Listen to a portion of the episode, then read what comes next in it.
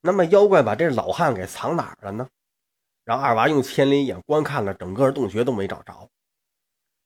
原来这老汉呢，让妖怪给塞到炼丹炉里头了。咱前边说了，这炼丹炉是南极仙翁的呀，所以隔绝了二娃的法力，他就没找着。不过好在呀，这炼丹炉盖上有七个孔，要不然非把老头闷死。时间不大，小妖就把老汉从这炼丹炉里头拽出来，压到蛇精面前。这老汉呢，跟炉子里蹭的灰头土脸的。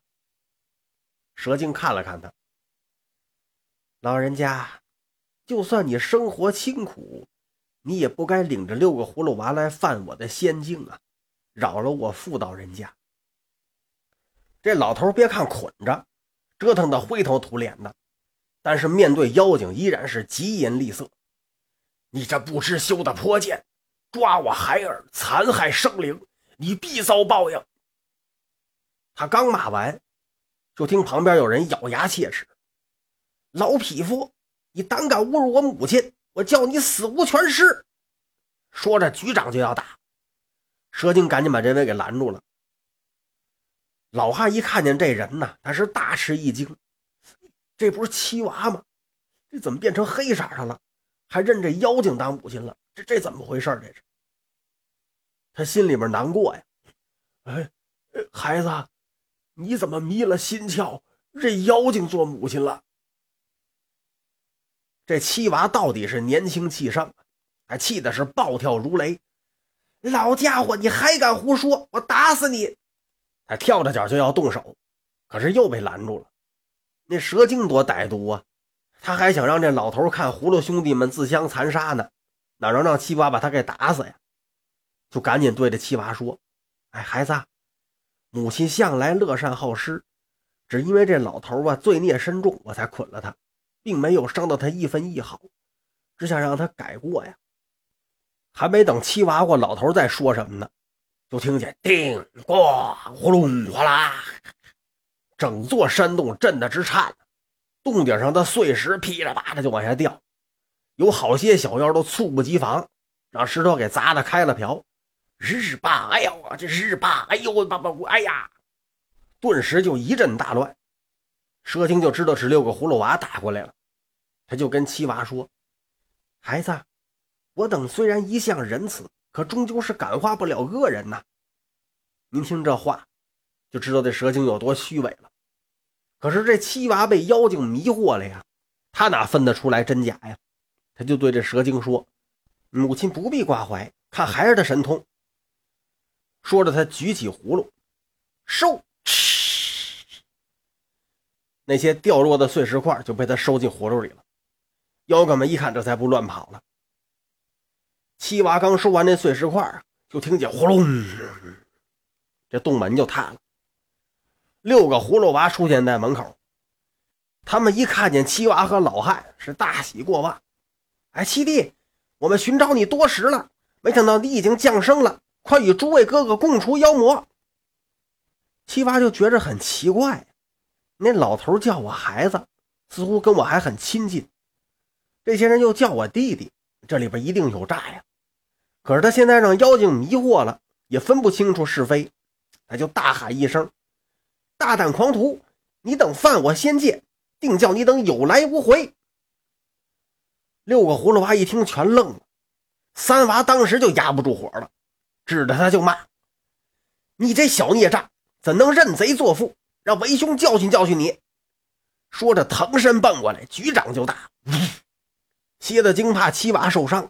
冲上来拿钳子钳，拿尾巴扎，可是三娃呀已经吃了丹药了，不怕这蝎子精，劈头盖脸就一顿揍。这时候大娃也过来了，他想起之前被抓的旧恨，他也是恨得牙痒痒啊，上来砰一把就把这蝎子精给揪住，使劲一抡，啊，去你的吧！哆，扑通，这蝎子精被甩出去，一脑袋就撞到石壁上了，撞了个头破血流，当场就昏迷不醒。蛇精大吃一惊啊！大